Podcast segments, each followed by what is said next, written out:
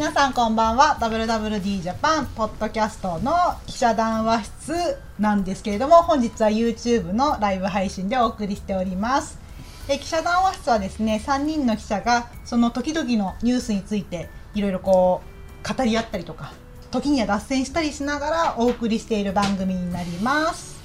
そしてあご一緒する、えー、WWD ジャパン記者の、えー、横山です、はい。よろしくお願いいたします。そして私すいません。言うの遅くなりました。潔美です。よろしくお願いします。そして？はい、えーご一緒する編集部の林です。名前も出た。はい。はい。よろしくお願いします。はい。三人でお送りします。今日もこんなぎこちない感じで。やってい。きたいと思います、はい、よろしくお願いします。というわけで、今回のテーマは何ですか、林さん。プロを目指そう。新入社員の皆さんへ書いてありますね今めっちゃ。読んでる。読んでます。うん、そうなんです。もう来週はまさにもう4月ですかあら、。月曜日からね。そうそうそうそう。キリがいいね、そう考えるとなんか、あ、ね。そう、そうだ、んそう今年そうですね。うん。そう、だからね、新入社員の皆様に向けて、うんうんね、業界にファッションやビューティーの世界に入ってくる方に向けて、ちょっとね、ねこのあはい、僭越ながら、うんうんまあ先輩記者として。はい、ちょっとねなんかお送りできればなとあ、そんなためになる。そうはい。です会なんですね。はい。多分ねもしかしたらこれを今日見ている方々の中にもその4月から新入社員になろうという方もいるかもしれないですし、まあすごいねやっぱり結構ね社会人大学生から社会人になるって人生の中でもすごく大きな大きな節目ですよね節目だから、ね、どうしようとかどうどういう会社なんだろうとかねどういう業界なんだろうとかどうやって働いていくんだろうみたいないろいろね今考えてる人も多いと思うんですけど考えますよね、うん。考えるそんなあなたに？WWD ジャパンは毎年、えー新入社員特集というものをあ。作っておりまして。そうなんですそうなんです、ね。そうなんです。よ、え。そんないろいろワクワクドキドキの皆様がこれを読むと、うんうん。あちょっと何か背中を押されるような気がするとか、えうん。あ業界ってこうなってるの？とか、うんそういうのがね分かる特集作ってますよね。毎年。毎年、はい。さようでございます、まあなんかねその WWD ジャパンってもしかしたら皆さんそのウェブ版をね見てる人も多いと思うんですけどもともとは紙毎週月曜日に WWD ジャパンという紙の方を発行していてまあ僕なんかはそのやっぱり一番こうなんていうんですかねこう電車とかで、うんうん。まあ最近はあんまりこう電車で新聞読んでる人も減ってるとは思うんですけど、うん。まあでもこう電車乗った時にこうフレッシュなフレッシュなフレッシュ？フレッシュパーソン？新入社員っぽいフレッシャーズ、うん。フレッシュパーソンって初めて聞いてるね。フレッシャーフレッシャーズ。の方がうん。ね、うん。こう読んでるのとか見ると、うん。本当に感動するというかあのちょっとねあの他他社の媒体なんですけどね、あの某業界誌。でうん業界誌って、うん。まあいまあ、い朝日新聞とかはまあみんな読むけど、うん。業界誌っていうのは直接こう本人に届くからあんまりこう電車で読む人ってそんな少ないわけじゃないですか、だけどやっぱこの4月の時期になると、うん。結構ね土日とかにうん。前乗った時にうん。丸の内線でへえ、こう男性と女性カップルなのかわかんないんですけど、休日ですよ。こうだからだからほら僕らとかだと、うんうん。まあ、せんどんな新聞でも斜め読みじゃないですか、うん、えそんなことないよ。そんなことないよ。だけど やっぱり新僕らって言われちゃう。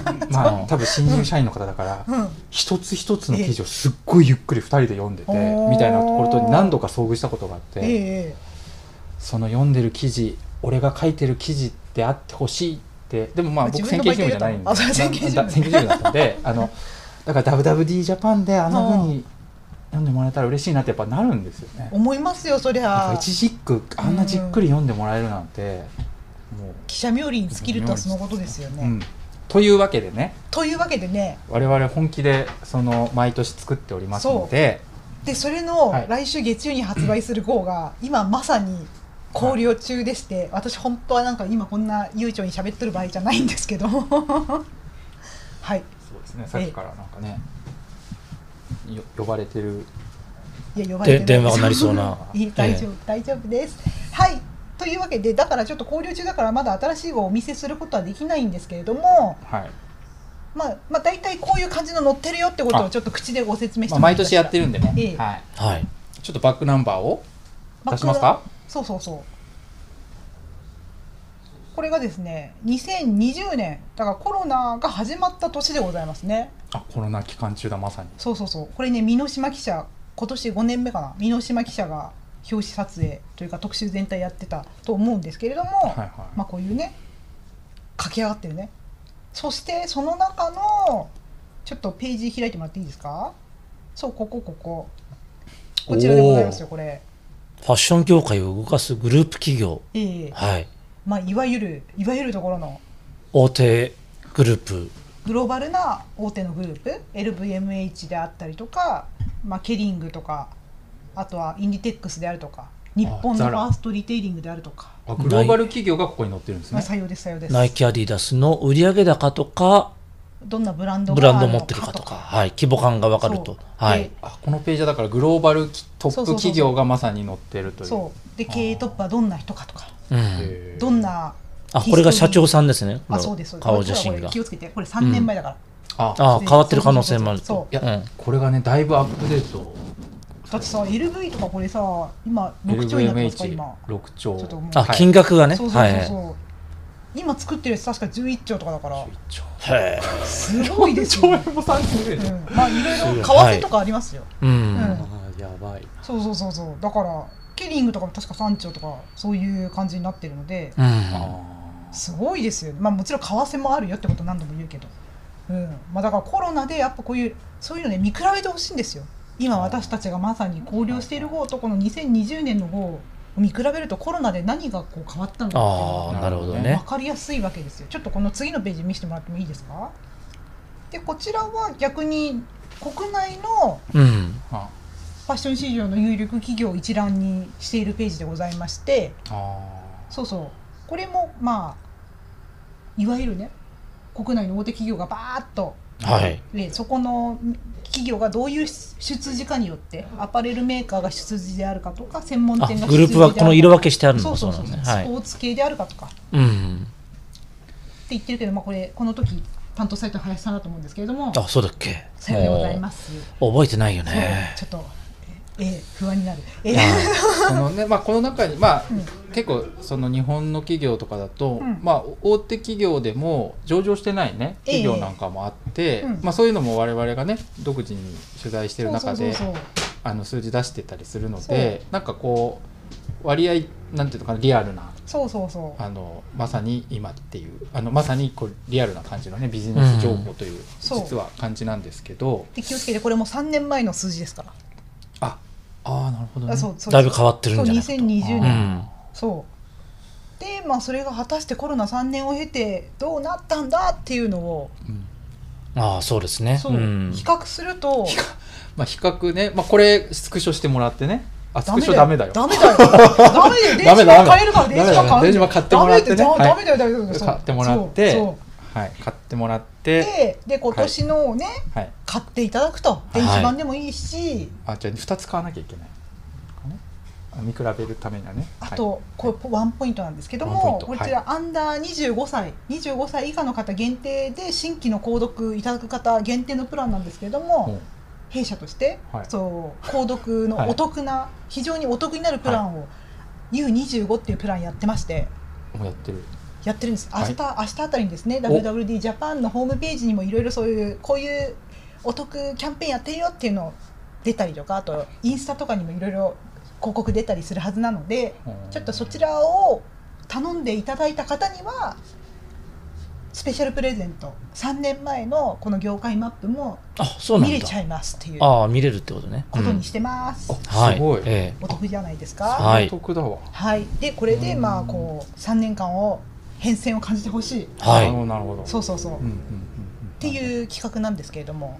まあなんかね、うん。そもそもなんかまあこの何今のプレイヤー一覧ちょっと映してほしいんですけどうんうん。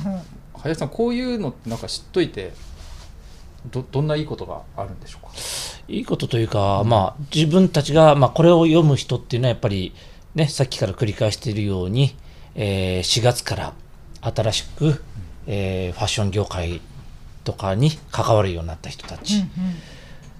でも、まあ、就職活動をする際、業界研究というのはおそらくね、あ皆さん今の時代してると思うんだけれども、えーそれをもう少しくっきりとしたうんうん制度で、えー整理した情報最新情報を見てもらえるとこれから自分が働くところのなんていうかなその風景というかうんうんうん姿っていうのがまた違って見えるんじゃないかなと思うんですよね。客観視できますようね。ん自分が働いてる企業がどういう立ち位置なのか、うんうんうん。それはここで紹介しているような売り上げの規模だけじゃなくて、えーどういったお客さんに向けて、うんうんうんえー商売してるのかとか。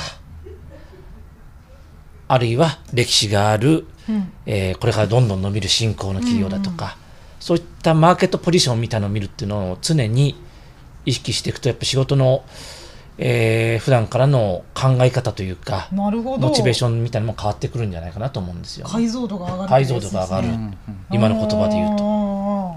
うんでね確かにあれ売上高しか載ってないから、うん。もっとさいやいやもっと大事なのは利益じゃんみたいなことを考える方もいると思うんです。そういう方はご自分で今の時代うん。調べられますから、この中で利益は一体どんぐらいなのかとかいろいろ比べてみるとね、まあ規模はこんなに違うけれども、利益率だと大体一緒じゃんとかいろいろ見えてきたりとかすると、なんか風景変わると思いますね。数字に強いっていうのは一つやっぱ働く上ですごい私も弱いから何とも言えないんだけど 何とも言えないんだけどそうそうぜひぜひこういうものを活用していただきたいですね。うん。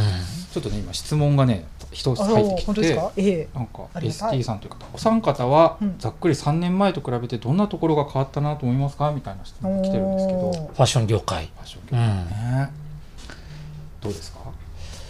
えーまああの3年前と紙面を比べてくれてさっき言ったけれども、えーもう答え言っちゃうような感じになるけれども、はいはいはい。伸びているところと落ちてるところの差がっていうのがかなり明暗がはっきりしてるよね、なるほど。伸びてるところっていうのは本当に2割3割伸びてるみたいな、う。んうん。ラグジュアリーもさっきの6兆から11兆とかね、うん。そういうえーみたいな。すごい伸びてます落ち込んでるところは、えーまあ、リストラ事業整理したりお店を減らしたり、えー人員削減したりうん。したこともあって、えー売り上げがぐっとシュリンクしてたり縮小してたりすると結構そのめここに出てる名前っていうのはそんなに変わらないんだけれども数字自体っていうのはかなりこう上下にこあーなるほどね。う開いてるんじゃないかな。はいうん。まあねなんか特にこのページ構成だとねこう手前に見開きでグローバル企業があって、うん次のページに日本企業があるんですけど、多分そのグローバル企業の一番最大手っていうのはまあ LVMH グループなんですけど、すごい増えてるじゃないですか、うん。だからとでもこ隣のね国内のページ見るとそんなにあんなに増える企業っていうのもそんなにないので、うんまあ、やっぱ時流で考えると大手がより強く大きく。そう強いものはより強よりく強く。マーケティング費とかもどんどんかけるからどんどんどんどんなんていうんですかこう強くなっていくという。雪だるま式っていうんですか、うん。なんか資本主義の原理をまさにまざまざと突きつけられる気がする、うん。磯君さんはなんかなんか感じたりしますか？変化なんかその、まあ、林さんが言ったことなんですけども、まあ、そちょっとそのね事業縮小とかで小さくなってる企業もあるなっていうのと、うん。うん。まあ、ただここってとはいえさこういうところに乗ってくる企業って国内のマップでも大手ですよ有料企業ですようん。とっても大きいんです、うん。なんかなんなんだろう300200億とか一番ちっちゃいところで確か199億とか190何億とかだから、うんまあそれって大きいじゃないですか、うん。まあ、だからそのレベルにはまだ達してないけれども、うんうん。でもこうはいはいはいなんていうのいわゆるスタートアップとか新興企業ね。そうそうそうそうそう。はい。ここ数年で始めたあもーともとはい。はい D2C って言われてたみたいなはいブランドとかがなんかコロナの期間中うんにうん。彼らってその SNS がすごい巧みだからさ。ああはいはい。ステイホームでみんなお店を閉めなくちゃみたいな時も別にそもそも店がそんなにないですとかさ全然ライイブでつながれますとかさ。なんかそういう時にむしろそういう人その人たちにはブーストがかかって。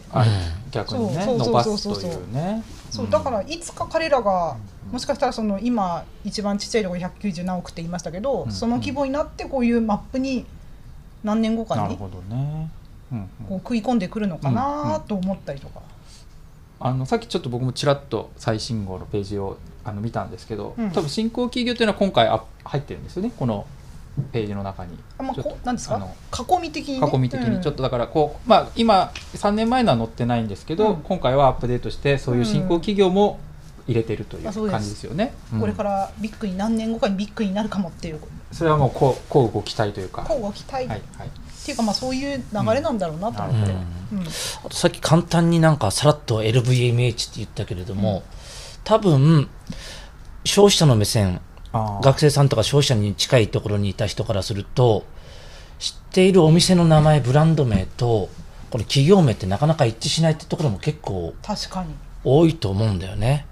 LVMH って何ってまあそんな人あんまり少ないかもしれないけれどもご覧になってる方が。でも確かに LVMH はなんか LV でルイ・ヴィトンってなんかうん。パッと思うけど、インディテックスって言われるとね確かにね。なんだっけね。うん。正解は、ザラはい、ありがとうございます。はい、そういうねこととかですかね。LVMH の MH って何ですか？もも桃江ヘネシーなんで自信がない？お酒お酒。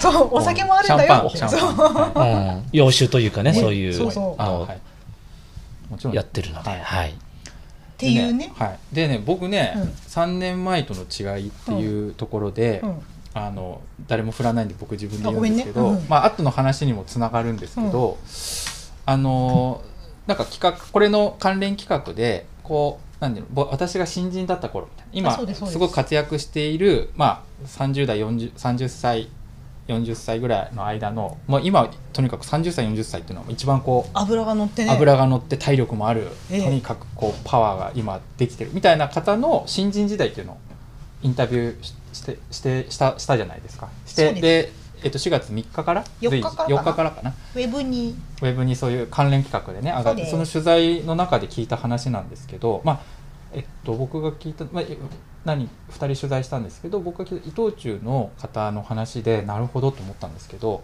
まあ、その方ちょうど40歳の女性社員でお子供が2人いらっしゃるんですよね。で、まあ、伊藤忠って結構そのなんていうの働き方改革みたいなね力入れてて、ー話題ですよね最近ね、はい。まあ、そういう感じなんですけどその方女性社員の方森さんっていうんですけど森さんが言ったことではあなるほどなと思ったのがコロナ禍ってどうだなんか影響ってありましたかって聞聞いたらなんかそのどなんかネガティブなことももちろんコロナ禍っていろいろ大変だったと思うんですけど、だけど彼女すすあったけど彼女がひ言った一言であっと思ったのが、うん働き方がすごく柔軟になって、うん。あのまあ、例えば女性で例えばこう女性からするとなんかすごく働きやすくなるとということを、まあ、今女性男性どうかっていう話もあるんですけど、うん。まあ、すごくリアルな声として働き柔軟になってね。で今までも結構商社だと海外とのこう打ち合わせってすごく多いんですよ。テレカンがすごくく多いんです、でそうするとヨーロッパとかアメリカ時差があるんで、うん。変な時間夕方とかうん早朝とかになるんですよね、そうすると今までは前前は会社でうんテレカンしなきゃいけない、うん。まあ、情報の取得とかあるんでね、うん結構シビアな契約の話とかもあると思うんで、うん。だけど今はそのオンラインもうん。Teams とかがあるから、うんその場所を選ばなくなったっていうのがやっぱすごく良くて。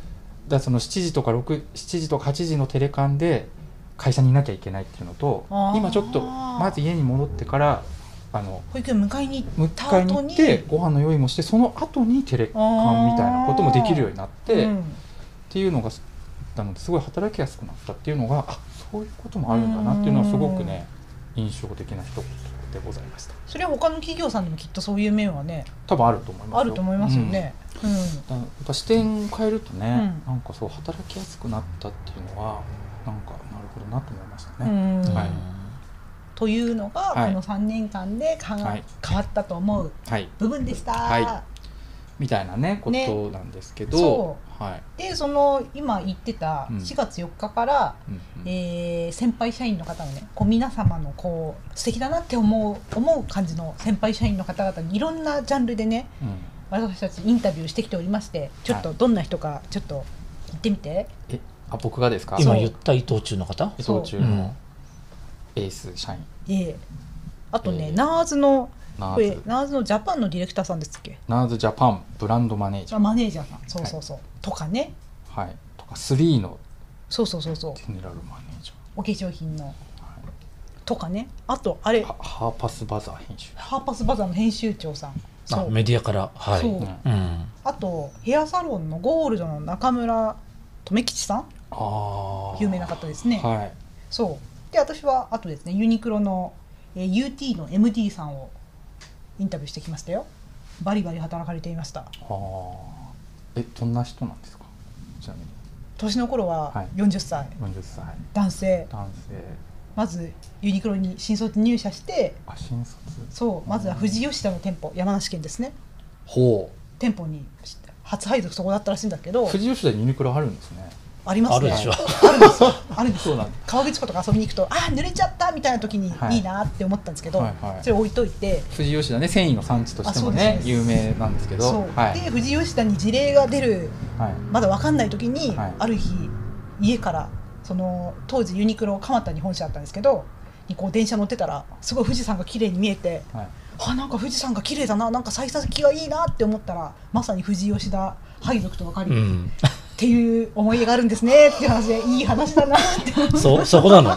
そこそのね新人の時これ頑張ったからお今がんこうなったみ成長したみたいな話じゃなくて。感じませんか？え？このトーキングのスキルのうまさ？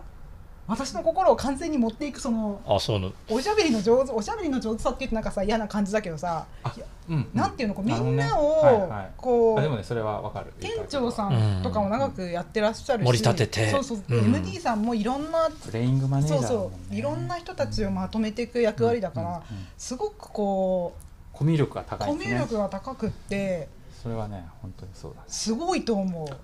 うなんかねユニクロの店長さんって皆さんねす店長経験者の方？でうん。今本部にいる方もみんな猛烈にそういうの感じますよ。リうんリーダーシップってなんかそそうかそうか。いろんな人によっていろんなリーダーシップがあるけどなんか素敵だなってあの会社のそういうとこ素敵だなと思いますユニクロは新卒で入るとまずは店舗に配属になって、で店長になったりしてこう経験を積んでいく。最初はまずは店長みたいな感じなんですよね、まずは店長になりましょうってあーだからその店長の経験が実はそのマネジメント経験売上の管理とか、うん。そういうこと全てにこうつながっていくというそう。最初の数年のその店長経験が後々のそう。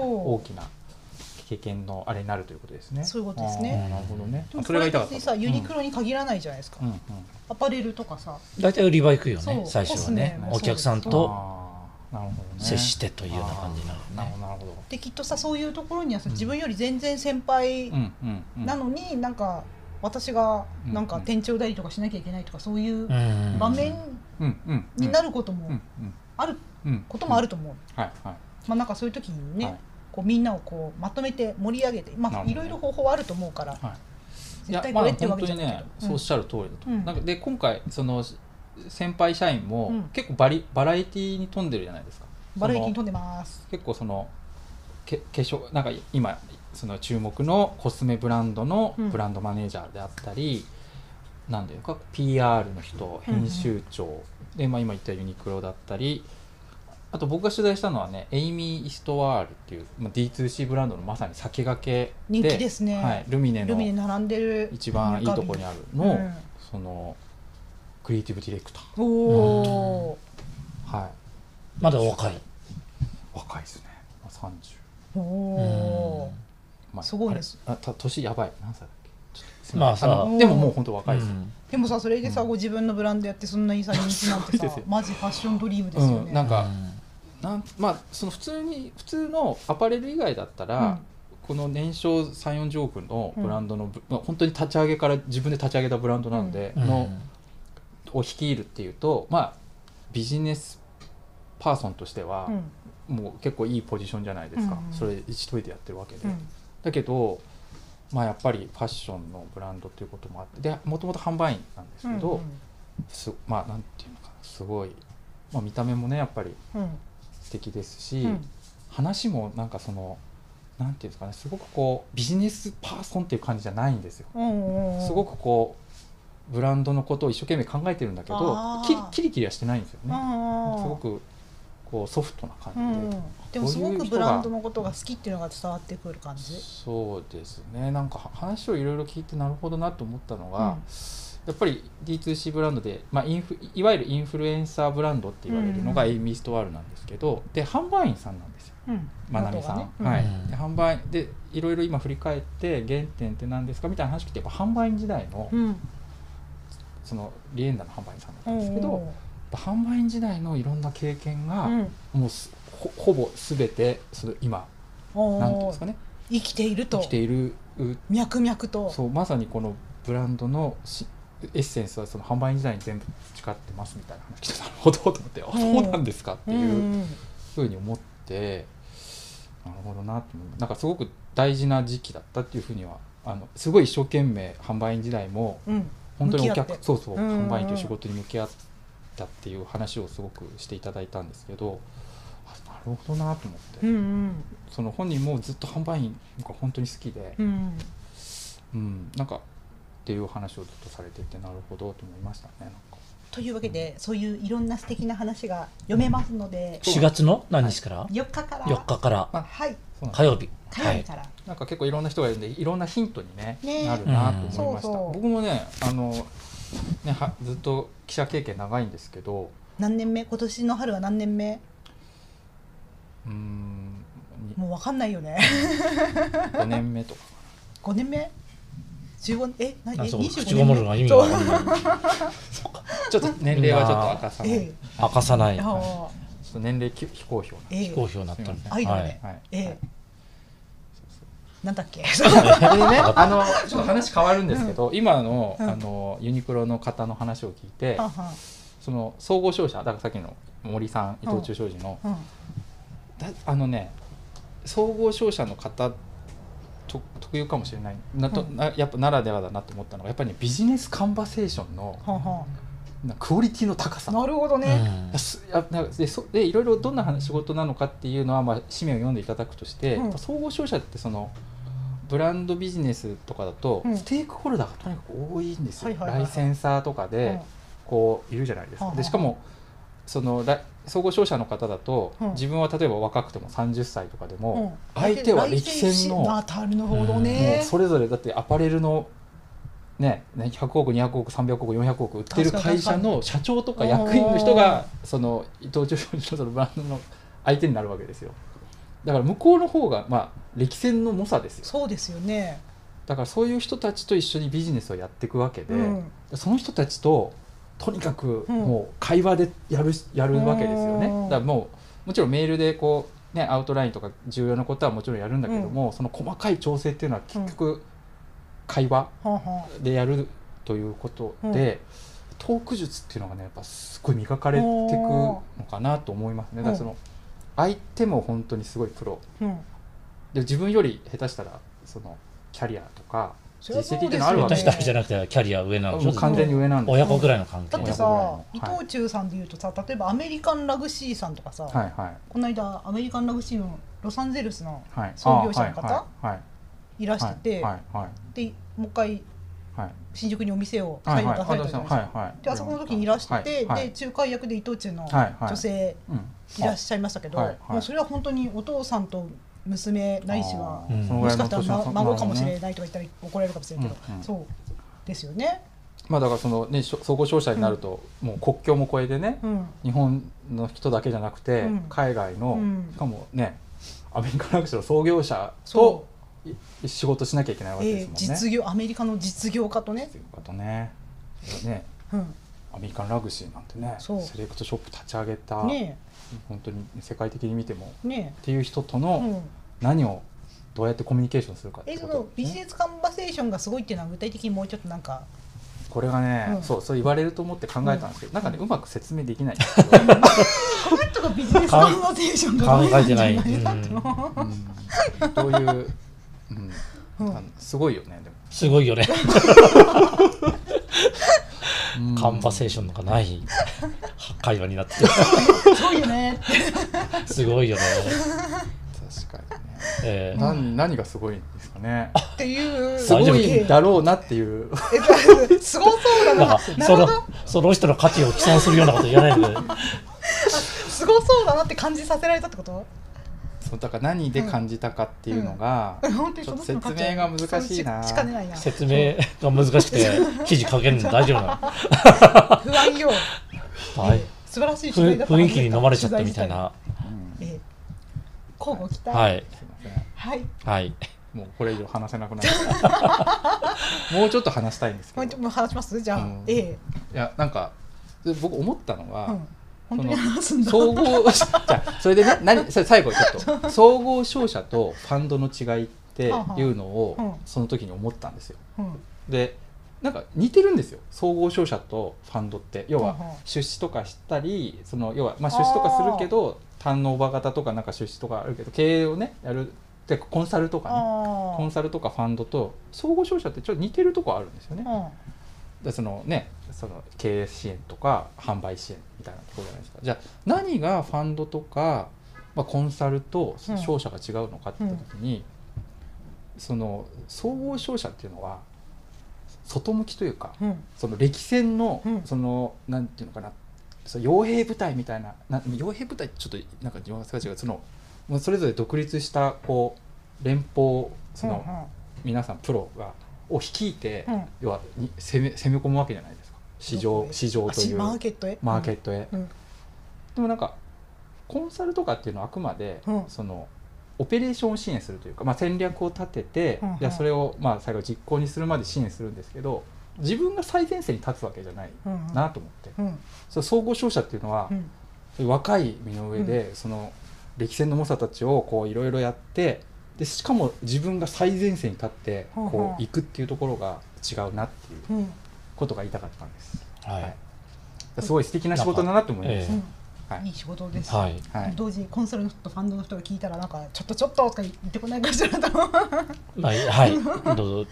はい、はい。というね、というね。はい。だからウェブ連載も楽しみにしてください、はい、ということでねあのコメントも今来てる。おええぜひぜひあの LVMH やはり強いですねという。う、んシシックボーイヤサルトさんっていうんですかね。林さんと横山さんは前職も同じなんですねという振りが。ああバレてる。すごい。えそんな話し今しました？いやプロフィールでも見たんですけあーど見ていただいたのかな、うん。あえもう出会って何年なんですか？20年ぐらい経つんじゃえないですか。ー、えじゃあもう20年あ記者歴もう20に 何年？それなんかええ秘密だっつって アイドルだから。そう。はい。アイドルだから。言えない。えまあ、結果的にバレるのはしょうがない、いやはい。しょうがない、えはい。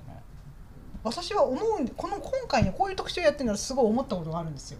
やっぱね人間ってさこう新年を迎えるとかもそうなんだけどなんかねやっぱこう慣れてくるじゃん。ルーティンになってくるじゃない、うん。仕事がでもこういう特集を自分もやるとなんなんかこのあそういえばそのそれこそねユニクロの方に若かりし若かりし頃どういうふうに働いてましたみたいな話を聞くとあ私もそういえばああいう時あったなみたいな。そうそうそうそう。思い出すというかね、だからなんはかそういうふうにね、フレッシュな気持ちをうん。もう一度自分に原点を取り戻せるという、うん。うん。あのなんていうんですかこのギラギラしていたなんか、うん書いてあるでみたいなそういう気持ちを取り戻せるということは、いいなと思うからだからこれはね新入社員向けと歌っておりますがそうじゃない方は社員じゃない。そう。にも読んでほしいと。そうん。きっとねみんなも思うと思うの、俺もあの頃めっちゃ頑張ってたなとか、うん。今も頑張ってるけど。例えばまあ僕とかもそうですけど、うん。まあその自分が担当しているところはまあもちろんよく分かってるけど、じゃあそのラグジュアリーとかその業界全体のアウトラインって実は分かってないところもあるじゃないですか。まあ、LVMH 売上どのくらいなんですかって即答、まあ、僕はできますけど、うん。あのできない人もいると思うんですよね。うん。そういう人が改めてこの号を読んでアウトラインを頭に入れるっていうのは今更聞けないけどこう、うん。読んどいてっていうのはあると思います。うん。うん。確かに。はい、林さん何かありますか？こう仕事がルーティン化してきてしまった時にこうし思い出す初心みたいな、初心。そう。ああもうね。初心忘れちゃったね。初心は初心忘れはもう思い出せないよね。初心ってね。もうぼ霞がかかってるみたいなこぼんやりしておる、ただでもあのね、4月になって電車の中とかでそのうん。いかにもフレッシャーズみたいな子たちを見ると、なんか反省しちゃうよね反省どう反省するんですか？自分もこんな時代あったなっていうようなこうやる気に満ちた。やる気ないんですか、ピチの。今やる気はなくはない。あなくはないじゃないある。うん。まあねその YouTube の今ねうん。タイトル、番組のタイトル「ファッション業界で働く皆さんへ、うん。プロへ目指そう」っていう話なんでプロを目指すプロプロを目指そうそうっていう話なんで、ね、プロとしてはい我々も一応記者のプロうんなん。で、え。プロの先輩としてねうん。なんかそういうこう霞がかかってるとかじゃなくて。さあちゃんとなんか伝えましょうよ。伝える、ええ。これからプロになる人たちへのメッセージですそうよこれは。言ったりましょうよ。うん。だからもうプロになりたいっていうそもそも意識っていうのが大切でもうこの分野だったらもう誰にも負けないと。どんな分野でもいいと思うんですよね。接客してる人だったらもう接客だったらもう誰にも負けないと。この今は新人かもしれないけれども、1年後にはこれぐらいになってて2年後にはこれぐらいになってて10年後にはと。そういうのの積み重ねだと思うのでどんな仕事でも、うんうん。でさっき横野さんその商社マンの人の話だと思うけどその人だって最初からそんなにできていたうんわけじゃないと思うし、仕事をする中でいろいろ失敗して、えー勉強したり勉本当に勉強を重ねたりうんしていく中ですごい実力を身につけていったと。それみんな一緒だと思うのであ。そんなに難しく考えることなくできることからやっていけばー。いいんじゃないですか。いいこと言います。あんまりそのなんだろうこうもちろん大きな目標っていうのも大切なんだけれども、全国制覇みたいな。全国世界制覇覇みたいな。世界制覇って何？ここで言う世界制覇と。世界チャンピオンなるな はい。すいません。はい。はい。WBC に影響されてるんですよ。あそういうことなんか。もっとなんか。うん。うん。はい。はい。はいこ故障ってすいません。はい。折りまくりですよ。はい。なんかヒーロー漫画とかそういうのかと思って。そうねええ。そうです。よプロをねううん。ん目指すと。うん。邁進するっていうことが大事だと。大事。まあうんね先を見つつ目の前のこともやりつつみたいなう感じでいいんじゃないですか。んうん。うん。横山さんはありますか？あ俺？うん。うん。ちょっと今ちょっと飛んじゃったんで。考えさせてください、え磯君さんちょっと。なんか私はそういう林さんの方面の話ももちろん思うんだけど、はい。それと同時にこう一緒に働く、まあ、同期がいるんだったら同期とか、ね。もしくはこう仲間先輩とか、あー。同僚とかまあ別に同じ会社じゃなくてもうんうん。全然いいと思うんです、業界のお友達とか、うんうんうん。っていうのも私やっぱり28ぐらいの時に業界のお友達が増えて社内ももちろんまあ前職で仲良かったんだけど業界のお友達が増えたことでなんか一気にこうネットワークが広がってすごい仕事が楽しくなったの。その前も楽しかったんだけど、はいでもなんかあそこですごいブーストかかってああなんか働くの楽しいみたいになったから、うんうん。なんかねなんだろうこう自分だけの世界でこう、うん。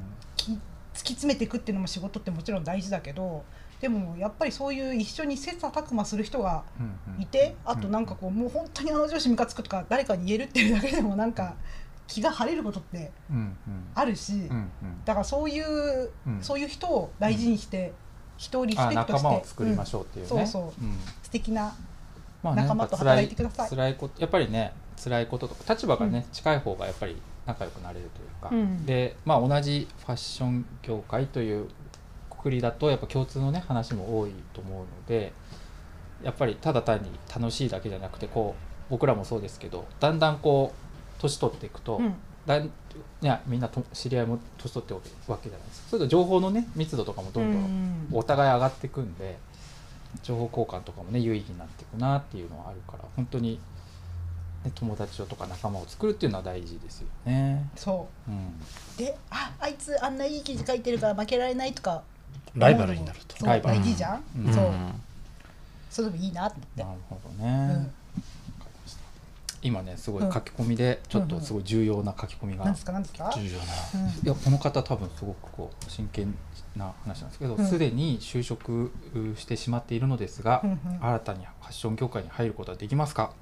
またファッション業界に入る前に習得しておくべきことは何ですか？というかなり真剣ななんですけど、まあ、もちろんねその就職してあファッション業界に入ることできる、もちろんです。ええ。まあ、どどういう職種を志望してるかこれだけだとわからないですけど、もちろんできます。うん、で、まあ、ファッションのいいところってそなんか専門的なスキルあがなくてもはい入れる。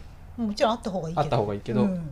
ていうなんかこう着やすさはやっぱりあるじゃないですか、うん。ファッションが好きだから。でもでそれがもう一つの理由、うん。重要すごく。情熱って何者にも変え難いからね。うん、でうん。結構なんていうのかな。例えばあの僕がアップルに入りたいって言って、うん。いやもうアップルの iPhone が好きなんでって言ってもなんか多分うーんみたいな感じで。でプログラム何かけんのみたいな。そうで君なんかさ なんかそういうどういうのあんのなんて言われてなんかやっぱ外資系って厳しいんだなみたいな気持ちになるじゃないですか。ファッションいいですよ。僕ファッション好きで、うん。まあ見れば大体ねファッション好きかどうかって分かるんで、うん。好きなんでって。俺例が正しいと全く思えないんだけど言われそのそのその例えでなんか納得する人がどれぐらいいるんですよっ。って言ったら「えあいいね」っつって、うん。よし一緒にやろうぜ」みたいな。えだから勢いだけで言って。いやねなんかある可能性が、うん。あのだ誰もが、うえ。えみたいな感じにはならない。もしかしたら、10社中3社ぐらいは、うん。それで「おいいね」ってうん。なるぐらいの業界ですよファッション業界ってそうなの。非常に間口は広いし、うん。心も広い、うん。うんそんな。確かにあの間口が広いのは確かだと思うしまあねあの企業によって入りやすい入りにくいってあ人気もあると思うんだけれども、その中で今非常に過渡期なんで、ねえー今までまあファッション業界の常識我々がこうずっと常識だと思ってたことがどんどん今変わってきてる中なんですごく若い人の方がチャンスがあるかもしれないし、むしろねそう、うん。わ我々先入観のない。ロータルよりも。あおお入って入ってるわけね、えーロートル。えまあそれはそうですね、ーうん。どんどん SNS とかねそのコミュニケーションのあり方とかもどんどん変わってそいうってう。ん。なんかそこをやっぱ長けてるかどうかっていうのは結構ね重要なのでなんか正直若い人の方が新なんかねね。新しいことしやすいしやすいかもしれないし、うんえー今はね新入社員みたいな会社に入る人ばっかし前提にしてるかもしれないけれども、起業のチャンスっていうのももちろんあるだろうし、うん。そういった意味ではいろんなチャンスはそうですね。あの散りばめられてるのかなと。すごくあのファッション業界この数年もう十数年こう悪い悪いみたいなことを言われてきたんだけども逆に言うと悪いんだったらじゃあどううん。なるかっていうようなところにあのーキャリアのチャンスっていうのはあるかもしれないし、うんなんかこう入る前に習得しておくべきことって書いてあるんですけどなんかありますか？とはいえ。好奇心。し習得しておくべきことです。よ好奇心は生来あるものだから何とも言えないかしら。何ですかね、習得しておいたらいい。習得ってまあその人が何を目指してるのか分かんないのでうん。答えようもうん。えまあでも語学。ないけれども、ああ習得って言われたら。どのくらいのね期間でっていうのもあると思うんですけど、まあ1年かもわかんない。けどまあ語学ね、うん。あお金と同じでさあって困るもんじゃないじゃないですか。語学力。うん。うんあとほら前さそのえっとこのポッドキャスト番組であの音声版のやつでしたけど、はんはん。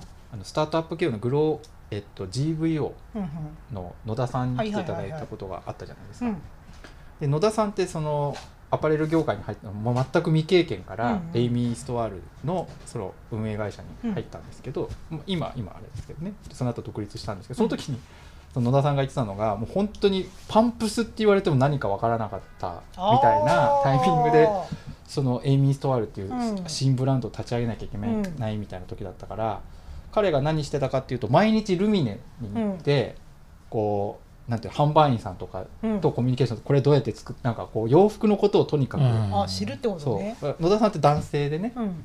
その女性服エイミー・ストは女性服なんで、うん全然女性服のこと分かんないから、うん。毎日ルミネに行ってこう今どんなのが流行ってるのかどんなアイテムが売れてるのかみたいなこと分かんないからとりあえずルミネに行って毎日勉強するみたいなうんことを言っててなんかそういうこうなんか自分が行きたいなんかカテゴリーとかブランドのことをまあルミネだったらねうん。毎日行けるじゃないですか、まあ、百貨店でもいいと思うんですけどそこに行ってこうちょっと行く行ってみるとか販売員さんと話すとかでもいいと思うんですよね。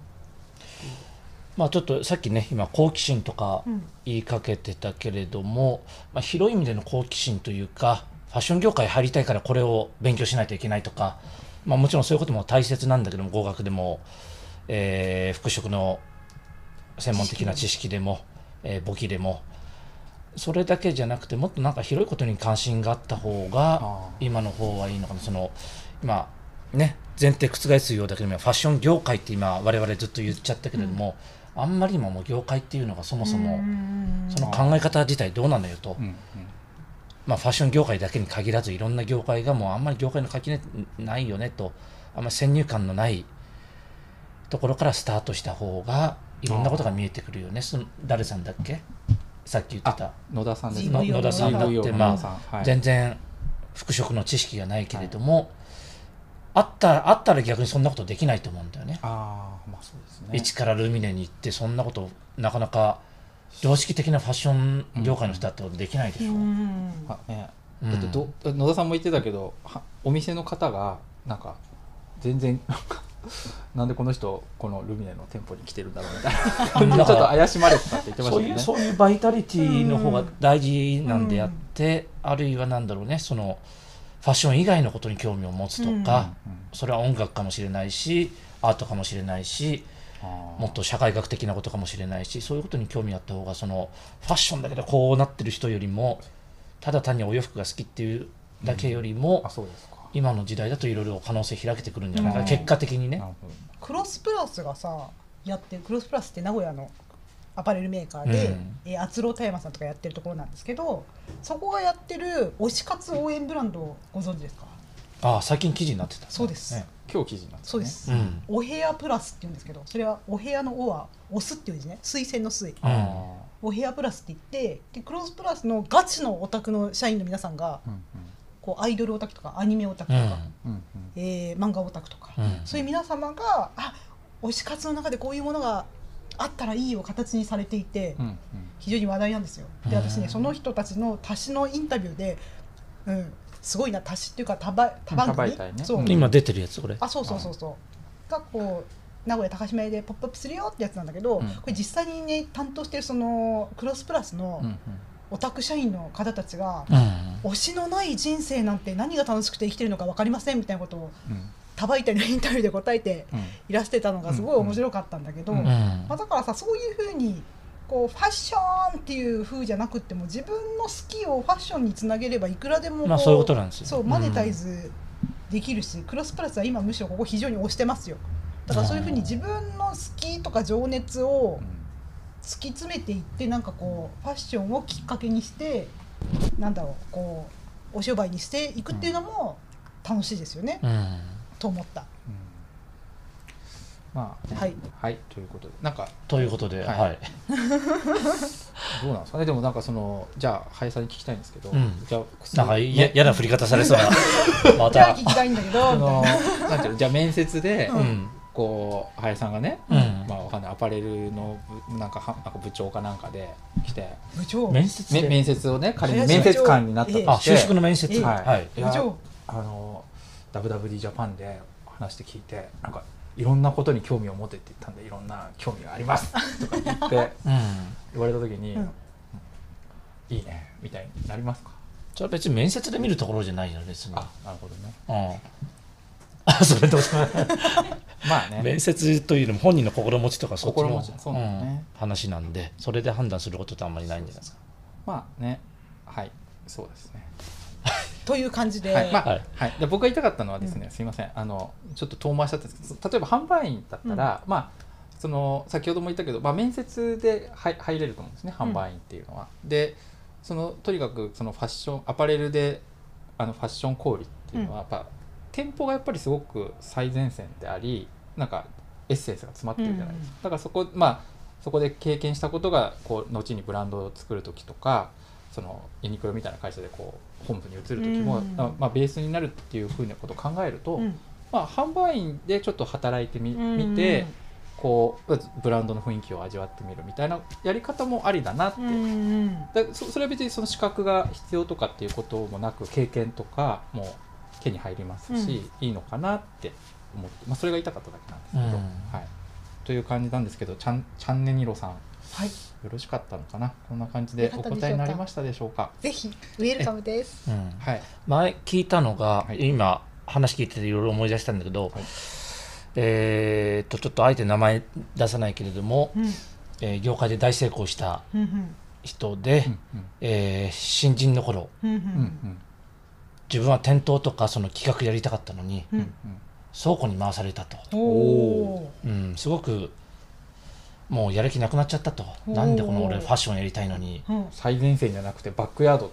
バックや、うん、なんでこの段ボールでバックがこう並んでるところに配属されるんだと。は他の同期の仲間たちはみんな綺麗な格好をしてお店に立ったりこう洋服のデザインン、してんの俺だけ倉庫でこんなことやんないといけないのなんかうん。嫌だと、うん。なんでだと。いうようなことを腐ってたんだけれども、うんある日いろいろその倉庫の物流の動きを見て、うんうん見てるのとこの発注のうん。データを見て、うん。いろんな関連することに気づいたおと、おうん、それを提案するとよあのそのブランドの売りがこう伸びたりとかその何？機械損失がなくなったり、うんうんえー売るべきものが足りないとか、ええ。うんうん大きく余るとか、なくなり在庫のコントロールうがん。うまくいくようになってものすごく感謝されて、うん。あそっかそういう倉庫からでもこう見えることっていうのはすごくあって役立つことがあるんだなと。そういうのを上に業務改善を指示して認認められて、うんうん。どんどんどんどんこう偉くなっていったみたいうんな今や社長に。社長でもう引退されてるけれどもそういうようなこともある。どんな職場であってもやっぱりそういうのってあると思うんですよね。うん。今たまたま倉庫の例出したけれども、うん。もちろん販売の現場でもそういうこと見えることあるだろうし。